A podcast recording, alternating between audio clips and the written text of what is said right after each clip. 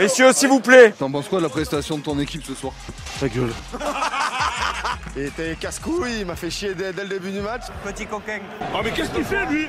Il nous casse les couilles là Merci, C'est pas lui qui donne le coup d'envoi, c'est moi qui donne le coup d'envoi.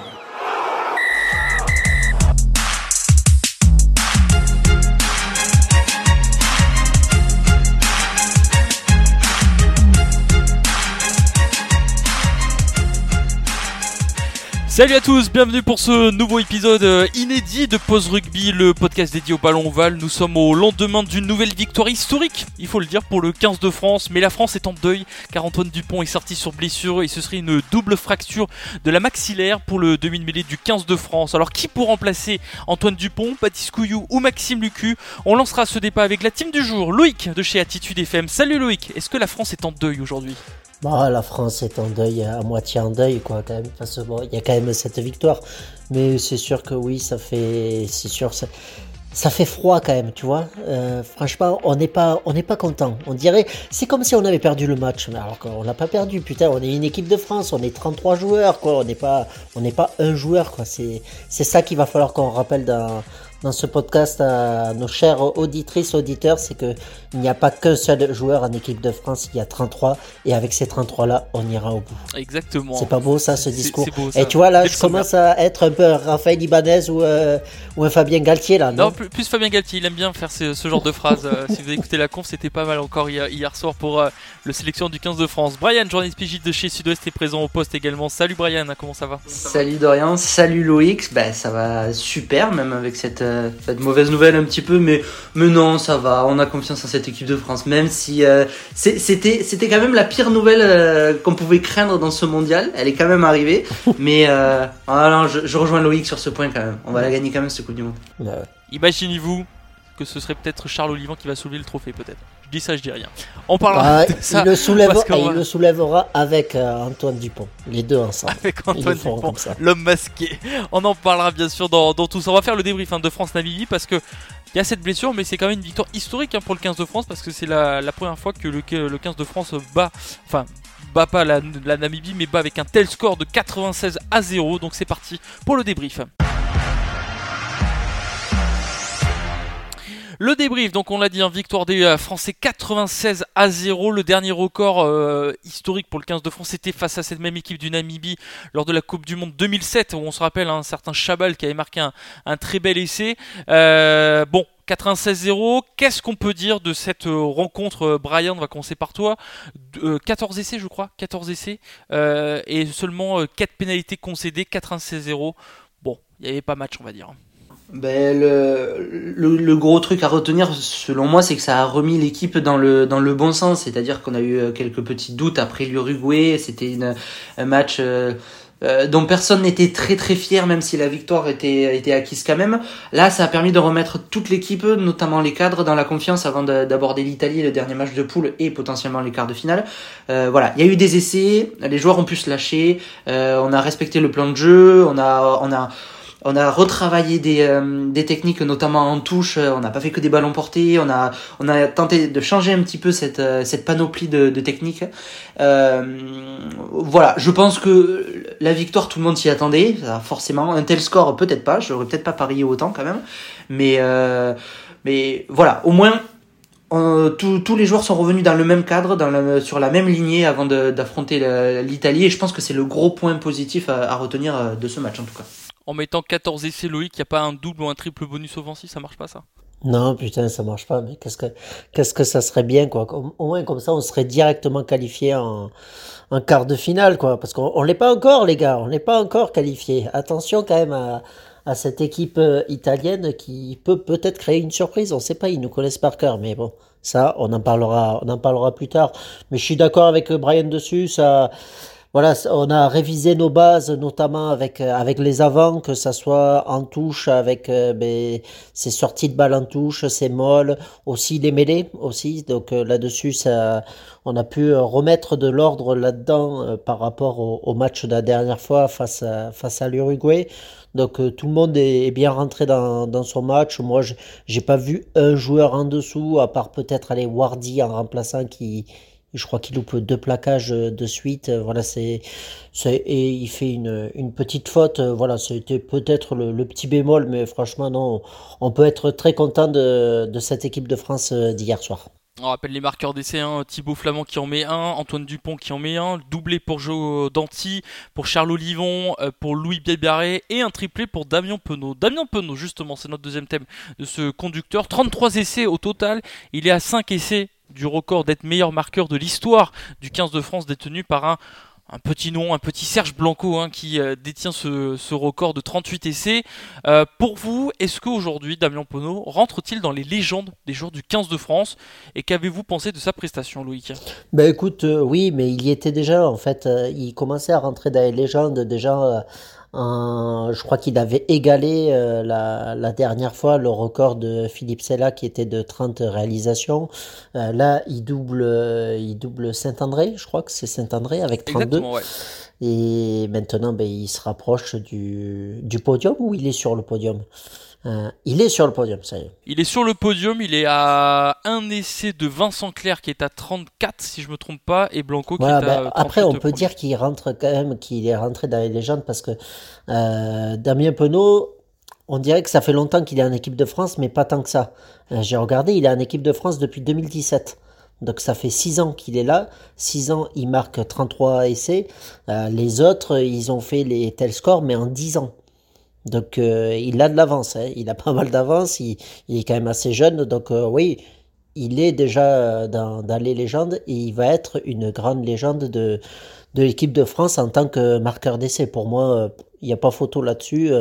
bientôt, on va dire à quand les 50, quoi. À quand les 50 ans oh Ouais, c'est bien ça. Vincent Clerc est le deuxième meilleur marqueur d'essai avec 34 essais et Blanco 38. Il avait égalé avant le match face à la Namibie Philippe Sella avec 30 euh, essais et il a dépassé Philippe Saint-André euh, lors de ce match. Damien Penaud, voilà, qui rentre dans la, légende. Lui qui euh, va rejoindre l'Union Bordeaux-Bègles. On rappelle hein, cette euh, saison, euh, l'ancien euh, Clermontois. On disait un petit peu en avant-match ce qui manquait à Damien Penaud, c'était peut-être son côté défensif qui était peut-être pas encore à, la hauteur pour Damien Penaud. On a vu qu'il s'est amusé un peu hein, face à la Namibie. C'était vraiment presque du rugby à 7, un petit peu pour lui.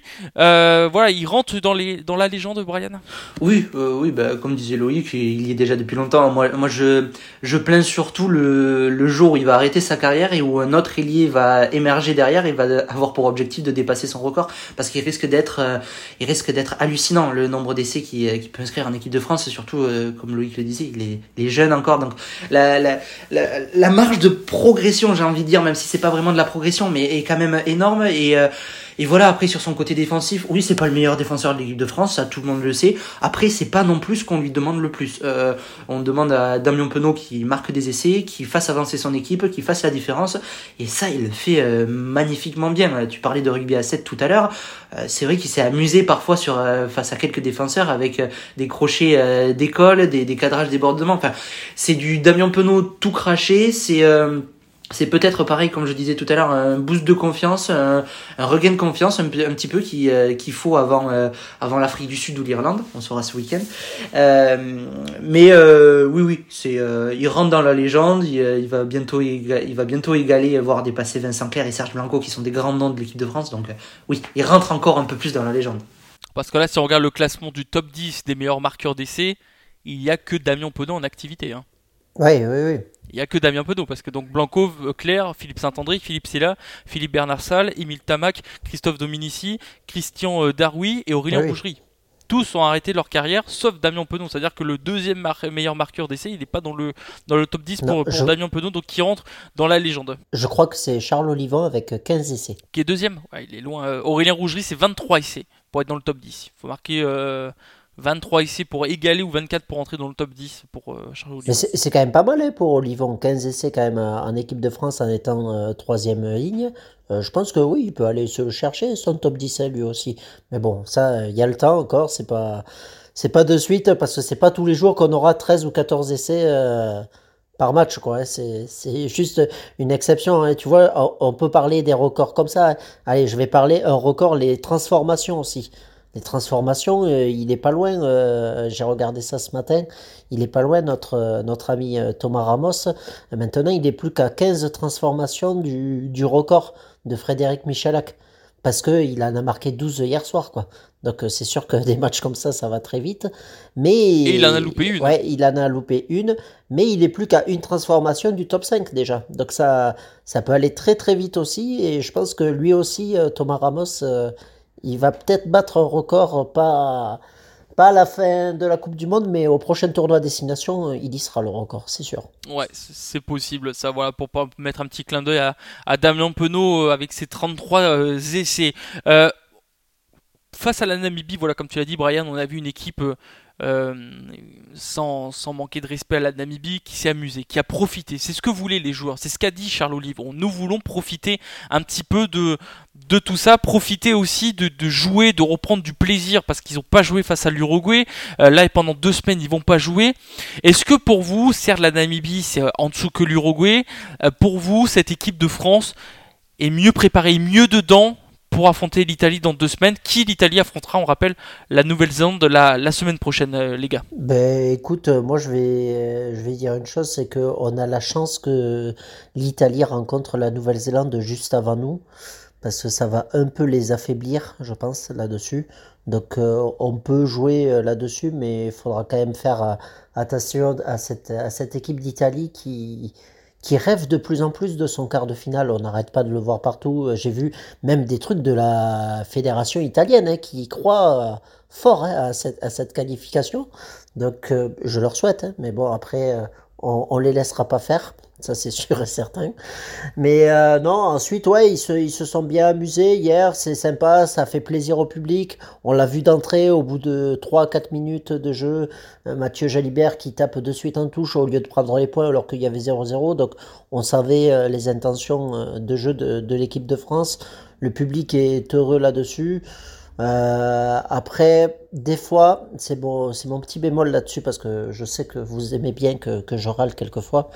C'est euh, mon petit bémol, c'est que je trouve qu'ils se sont un peu trop amusés des fois et c'est peut-être presque un manque de respect à cette équipe euh, namibienne. Je trouve en jouant juste la balle à une main, en faisant la passe juste au-dessus de la tête de l'autre, les trucs comme ça et tout. Alors c'est beau, hein, le faire une ou deux fois par match, mais le faire tout le temps. Je trouve que c'est presque euh, un manque de respect pour cette équipe. Euh, On rappelle quand même la Namibie, derrière l'Afrique du Sud, c'est la meilleure euh, nation en Afrique. Ils sont tout le temps là euh, à la Coupe du Monde. Certes, ils gagnent pas de match. Certes, ils se prennent euh, des, grosses branlées souvent. Mais bon, euh, faut, faut la respecter, cette équipe. Il faut comme on respecte toutes les autres. Voilà. Cette équipe du Namibie, c'est sa septième participation quand même à la, Coupe du Monde de, rugby pour cette équipe du, Namibie. L'Italie qui est en deuxième position au classement avec 10 points, la France qui est en tête avec 13 points, la Nouvelle-Zélande est troisième avec 5 points mais un match en moins. On en parlera euh, tout à l'heure hein, de ce match face à l'Italie, le dernier passage avant les quarts de finale, à quoi s'attendre, mais juste avant les gars, mais parlons ben, de l'actualité quand même. C'est la blessure d'Antoine Dupont. Il faut en parler, on est obligé d'en parler quand même. Antoine Dupont, la blessure, est-ce que euh, donc ce serait une double fracture euh, maxillaire? Euh, Alors il pourrait jouer avec un masque en carbone. On va juste écouter euh, Charles Olivon, euh, qui était en conférence de presse hier soir, sur ce qu'il a ressenti sur le terrain après la sortie d'Antoine Dupont. Mais sur le moment, il y a une interception. Euh, je ne sais pas si vous vous rappelez, il y a une interception. Donc, tout le monde déjà ne voit pas exactement ce qui se passe à l'instant T. Donc, tout le monde passe par sous les poteaux et on commence un petit peu à se, regrouper, à faire un petit peu notre bulle qu'on a l'habitude de faire. Et sur le grand écran, euh, il commence à avoir les images qui passent. Donc, dès la première image, évidemment, on a compris. Parce que voilà, c'était pas mal à retardement, la tête a été touchée. Donc, euh, de suite, euh, voilà, ça a été simple euh, et clair pour tout le monde. On s'est remis en ordre de marche. on a compris qu'il fallait basculer sur la pénalité et, on, a, décidé de, notre prochaine, action sans, sans tergiverser. Voilà, c'est des, faits de match qui arrivent malheureusement assez souvent, des, des, des petites ou des grosses blessures dans les matchs. Donc voilà, ça arrive, ça fait partie de, notre job et euh, voilà, on s'est reconcentré, on est reparti euh, de l'avant euh, directement. Quoi. On n'a pas le temps et pas la place pour, tergiverser malheureusement. Charles Olivon en conférence de presse. Messieurs les gars, est-ce que pour vous, Baptiste Couillou a dépassé Maxime Lucu dans la hiérarchie des 2000 Mais c'est la question qu'on se posait un petit peu avec Pierre Berbizier. Vous pouvez retrouver le podcast hein, qui était euh, cette semaine avec Pierre Berbizier, l'ancien sélectionneur et, joueur du, du, du 15 de France. Où on parlait un petit peu de cette euh, hiérarchie parce qu'on on était étonné de voir euh, Couillou sur le banc de touche et pas Maxime Lucu qui lui était en tribune en costard cravate comme disait Pierre Berbizier. Est-ce que pour vous, Couillou avec ses deux essais, il est rentré un peu plus tôt dépasse. Alors, avant de parler de qui sera numéro 1 à la place d'Antoine Dupont, est-ce que pour vous il dépasse déjà Maxime Lucu dans la hiérarchie, Brian? Non, non, euh, pour moi, euh, pas du tout. Même s'il a été très très bon sur son entrée en jeu, euh, mais je pense que c'est également pour ça qu'on a vu Maxime Lucu qui n'était pas sur la feuille de match justement. C'était le genre de match où on pouvait aussi, même s'il y avait un retour des cadres, on pouvait aussi laisser certains joueurs qui n'avaient pas eu beaucoup de temps de jeu s'exprimer un petit peu sur le terrain. C'est c'est dans ce genre de match qu'ils peuvent le faire. Donc c'est pour ça que je pense que Maxime Lucu n'était pas sur la feuille de match parce que mine de rien il a enchaîné les rencontres. Baptiste Beaucoup moins.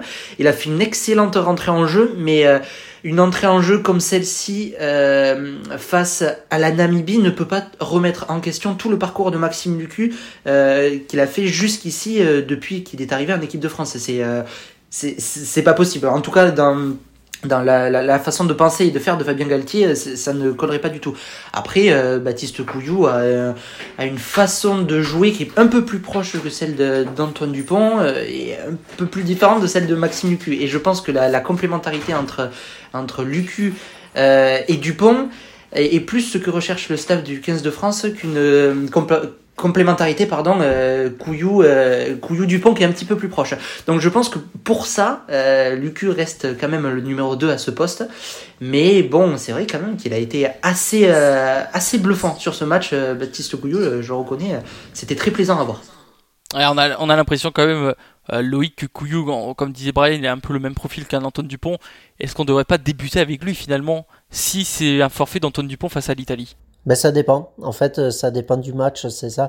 Euh, moi, je pense que euh, contre l'Italie, il faudrait mettre Lucu pour euh, lui redonner euh, sa chance un peu, parce que oui, là, on est en train de voir que Couillou est en train de prendre le dessus sur euh, sur Lucu, mais j'ai envie de redonner cette chance à Lucu en étant titulaire face face à l'Italie, parce que bon, il a il a pas joué, mais là, ce ce dernier match où où Couillou a pu marquer énormément de, points là-dessus. Et puis après, ben, tu mets, tu mets Couillou remplaçant. Et après, tu feras un choix pour, pour le quart de finale si, si on est savoir qui mettre dessus. Euh, parce que peut-être que pour un quart de finale, il mettra pas quelqu'un comme Couillou qui a cette fougue, cette jeunesse de, partir dans tous les sens. Il voudra peut-être quelqu'un qui, qui est plus posé qui pose le jeu tout doucement, tranquillement, qui gère euh, notre rythme pour casser le rythme de, de l'adversaire. Et ça, Lucu, il sait très très bien le faire. Donc euh, peut-être que ça, ça va, ça va lui porter euh, gain, euh, gain de cause pour, euh, avoir sa, place de titulaire là-dessus. Et puis, faut rappeler une chose, hein, c'est que Lucu, il joue avec Jalibert, un club donc ils se connaissent par cœur les deux. Et ça, ça, peut énormément jouer aussi dans cette titularisation pour, les prochains matchs. Mais bon, pour l'Italie, moi, je, je mettrais Lucu titulaire pour, pour ra- rabattre les cartes à ce poste-là. C'est vrai que ça peut être une chance, ça, comme tu l'as dit, hein, cette charnière Lucu, Jalibert, euh, bah, ils se connaissent par cœur vu qu'ils jouent ensemble euh, en club euh, à, l'Union Bordeaux-Bègles. Mais voilà, c'est quelle école il faut être Il faut quelle école? Est-ce que c'est l'école Couillou, c'est-à-dire on le fait rentrer euh, direct face à l'Italie? Parce qu'on on va parler de l'Italie parce qu'il bon, il y a le quart de finale parce qu'Antoine Dupont reviendrait peut-être selon les échos qu'on a un petit peu pour une demi-finale et peut-être pas pour une quart de finale mais ça dépend un peu des analyses des, des réponses un peu à tout ça donc euh, on ne sait pas encore.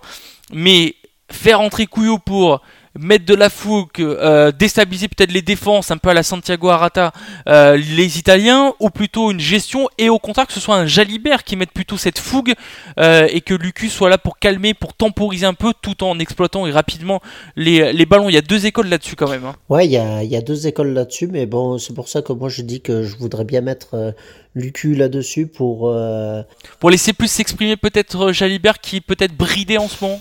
Bah, J'ai l'impression moi personnellement. ouais, ouais, il est peut-être bridé, Jalibert, exemple, mais hier, il je- a sa place de toute façon dans tous les cas. euh, Oui, Jalibert, lui, mais il la perdra pas. oui, oui, mais il aurait un autre rôle. Il aurait un autre rôle. Parce que tu vois, j'ai l'impression face à la Namibie, c'était le genre de match pour lui pour que pour qu'il mette. Euh, bon, il a fait des coups de pied spectaculaires sur les ailes, mais c'était le genre de match où il aurait pu casser le rideau, casser des défenses comme il aime me faire. Il l'a pas fait. L'objectif de ce match-là, c'était euh, c'était euh, se remettre les bases, travailler les bases.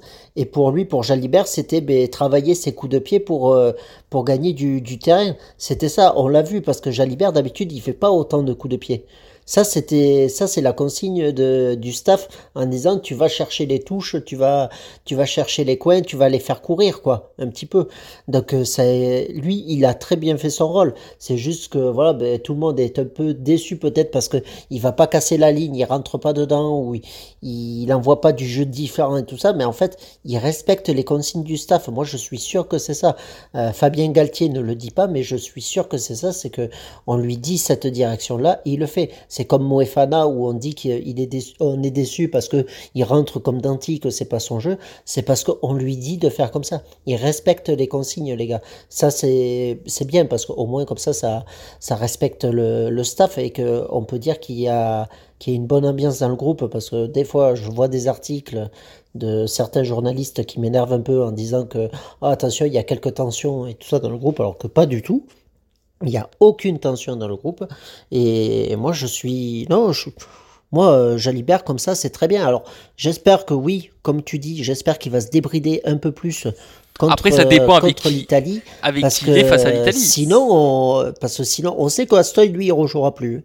Dans... Enfin, dans ma tête, il ne rejouera plus. Mais est-ce qu'on ne tenterait pas, à force, euh, un Ramos à... en 10, quoi? Un Jaminet à 15 hein euh, s'il continue comme ça, ouais, il peut, il peut mettre cette option-là pour le quart de finale. Mais je pense que s'il fait ça, là, ça va créer des tensions. Après, c'est à voir euh, qui mettre avec Jalibert. C'est ça, si tu mets un Lucu, il sera peut-être plus débridé face à l'Italie, mais peut-être un Couillu sera dans le même rôle, peut-être Brian. Ah ben, c'est pas ah, logique de mettre euh, deux joueurs débridés euh, en, demi-mêlée. Et à l'ouverture, ce serait trop, justement, comme disait Loïc, c'est c'est cette ambivalence entre entre un Lucu qui sait calmer le jeu, qui sait jouer qui sait jouer le jeu au bon moment justement, qui sait enflammer, qui sait qui sait prendre son temps. Et un Mathieu Jalibert qui pourrait retrouver euh, ses capacités euh, qu'on lui connaît à l'UBB, euh, parce que forcément avec un Antoine Dupont qui lui est capable de, de mettre le feu dans les défenses et tout, on n'attendait pas de Mathieu Jalibert qui relance depuis ses, ses 22 mètres et qu'il aille marquer un essai tout seul en traversant le terrain. Forcément, c'était pas du tout ça. On attendait de Mathieu Jalibert un rôle un peu plus comme euh, Romain Tamac. Je pense qu'on a demandé à Jalibert de faire du Ntamak et pour l'instant, il le fait plutôt correctement. Mais on sent qu'il a un peu de, de fourmis dans les jambes, qu'il a donc euh, forcément remettre Lucu en, en demi de mêlée, ça lui permettrait de se lâcher un peu plus. Euh, tout en stabilisant un peu ce, ce, jeu des Français et mettre un, Baptiste Couillou euh, qui rentre à la mêlée à l'heure de jeu, par exemple, ce serait comme euh, faire euh, ce que faisait Fabien Galtier juste avant, c'est-à-dire faire rentrer euh, Jalibert à l'heure de jeu à la place d'Entamac, c'est-à-dire mettre ce petit coup de boost qui manque à l'équipe à l'heure de jeu pour pouvoir emballer le match et pour pouvoir conclure plus rapidement. Donc je pense que si vraiment Dupont ne doit plus jouer jusqu'à la fin du mondial, je pense que c'est une option qui est plutôt intéressante à envisager rapidement pour parler de Dupont, on va pas, on en a parlé un petit peu quand même, sa blessure. Est-ce que pour vous ça change pas mal de choses ça? Est-ce que ça peut changer les plans du staff du 15 de France que Dupont ne soit plus là? Non, non, pas pour moi. Euh, Est-ce que pour toi le 15 de France peut quand même aller au bout sans Antoine Dupont?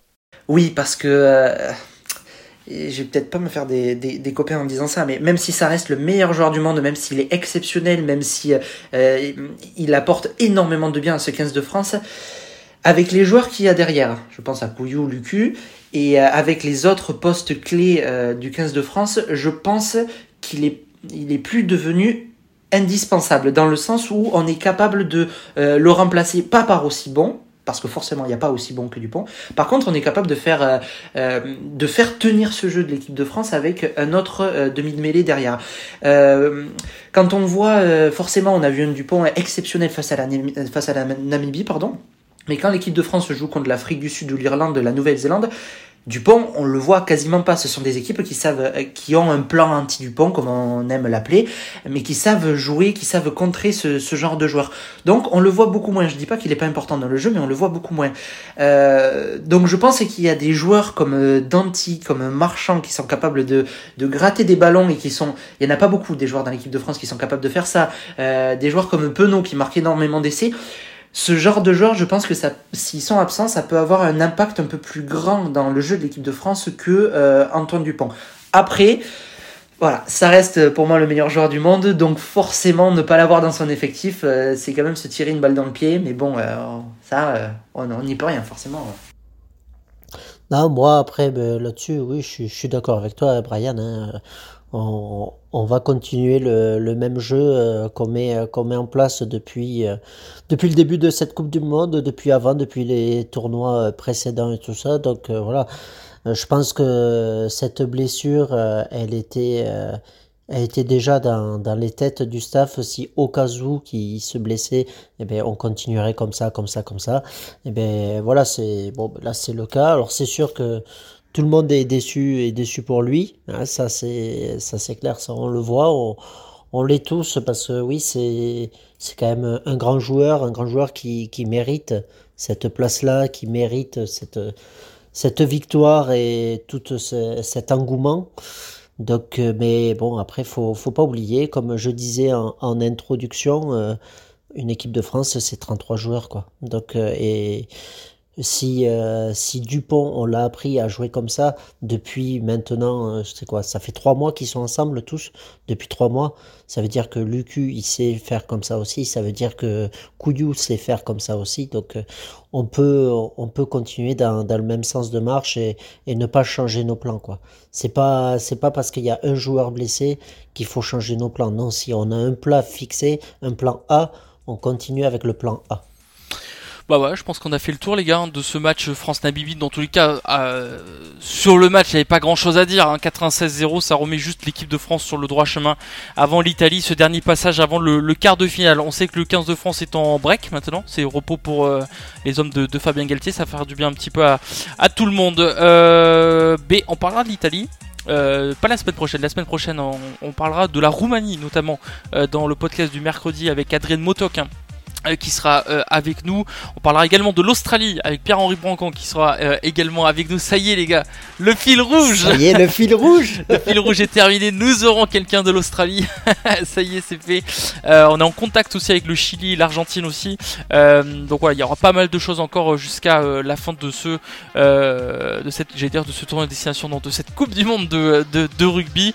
avant l'Italie, on peut l'annoncer Loïc ou, ou on l'annonce la semaine prochaine de qui on va avoir avant France-Italie ou pas Bon, on peut, on peut l'annoncer. Allez, comme ça, on, on commence à, à, en parler. Surtout qu'il est très content, parce qu'il me l'a dit, il est, il est, très content de participer à, à l'émission. Il a regardé un peu les, les, les, informations sur, sur Pause Rugby. il est très content d'y participer parce qu'il n'y a, a, pas grand monde qui pense à lui. C'est Mirko Bergamasco qui sera avec nous, qui est manager maintenant de, de l'USAL. L'USAL, c'est le club de Limoges en, en National 2. Ils sont. Et donc il sera avec nous pour, pour nous parler de, de cette équipe d'Italie, de ce France-Italie. C'est quand même 89 sélections, 256 points marqués. Pareil. Et 10 ans de sélection avec l'Italie quand même pour euh, Mirko Bergamasco. C'est quand même une Coupe du Monde en 2007 et une Coupe du Monde en 2011. Hein. C'est quand même deux Coupes du Monde pour euh, notre ami Mirko. Hein.